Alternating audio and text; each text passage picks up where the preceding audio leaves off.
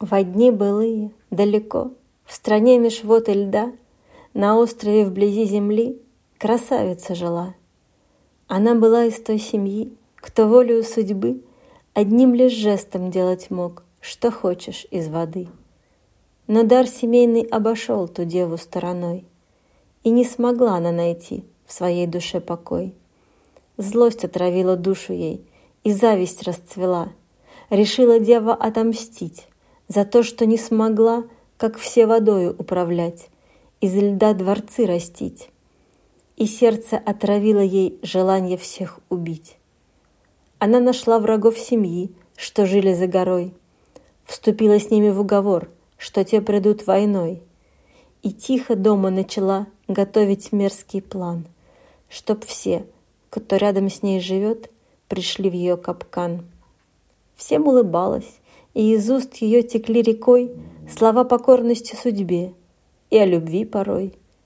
Но тайно роясь среди книг, искала там ответ, как можно разом всех сгубить, наслав потоки бед.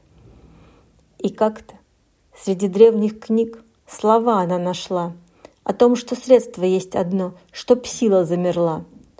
В короне матери ее есть камешек один. Тот, кто владел им, в полнолунье был над всеми господин. И дева камень забрала. И в час большой луны врагам открыла дверь она, начав виток войны. На троне села и, смеясь, велела всех казнить. Отца и мать, и всю родню велела умертвить. Мать вывели на снежный двор. Она покорно шла. Проклятия не было в глазах, в них лишь любовь жила — на деву посмотрела мать, сказала лишь «Прости, я виновата пред тобой.